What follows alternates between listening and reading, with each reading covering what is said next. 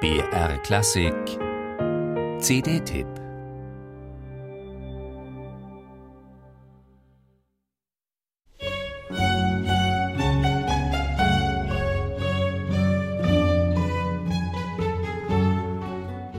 An einem Apriltag des Jahres 1718 wird ein zwei Monate altes Mädchen vor der Pforte des Ospedale della Pietà ausgesetzt. Keine Seltenheit im Venedig des 18. Jahrhunderts. Denn die sogenannten Ospedali sind keine Krankenhäuser, sondern Waisenhäuser und musikalische Talentschmieden. Begabte Kinder werden von namhaften Komponisten unterrichtet und die Orchester dieser Institute tragen zum musikalischen Ruhm der Serenissima in ganz Europa bei. Das kleine Mädchen hat also Glück im Unglück. Sie lernt Viola d'Amore, Orgel und besonders virtuos Geige spielen. Man nennt sie Chiara del Violino.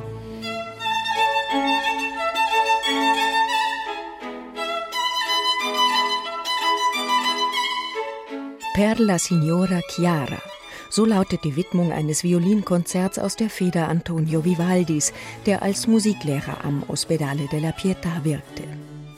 Aber nicht nur der Prete Rosso war vom musikalischen Temperament der damals 21-jährigen Chiara begeistert. Auch andere Komponisten, deren Namen heute nicht mehr geläufig sind, wie Giovanni Porta, Antonio Martinelli oder Andrea Bernasconi, widmeten ihr Solokonzerte oder schrieben Sinfonien für das Institutsorchester. Werke, die lange in den Archiven verschollen waren, bis ein Buch mit Chiaras musikalischen Aufzeichnungen auftauchte und den sizilianischen Geiger und Dirigenten Fabio Biondi auf Fährtensuche schickte. Das mit seinem Barockensemble Europa Galante eingespielte Ergebnis trägt den Titel Il Diario di Chiara und ist mindestens so spannend wie ein Donna Leon-Krimi.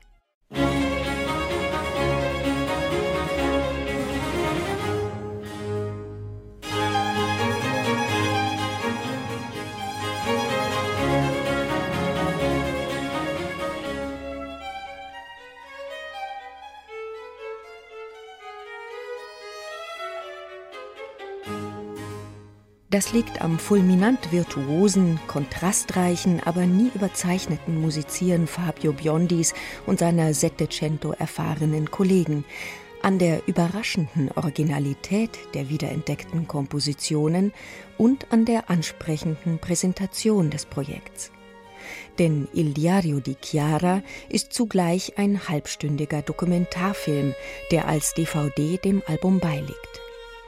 Darin erzählt Chiara selbst von ihrem der Musik geweihten, streng klösterlichen Leben hinter den dicken Mauern der Pietà. Bevor sie 1791 starb, erlebte sie den langsamen Niedergang der Ospedali an Geldmangel und Publikumsschwund.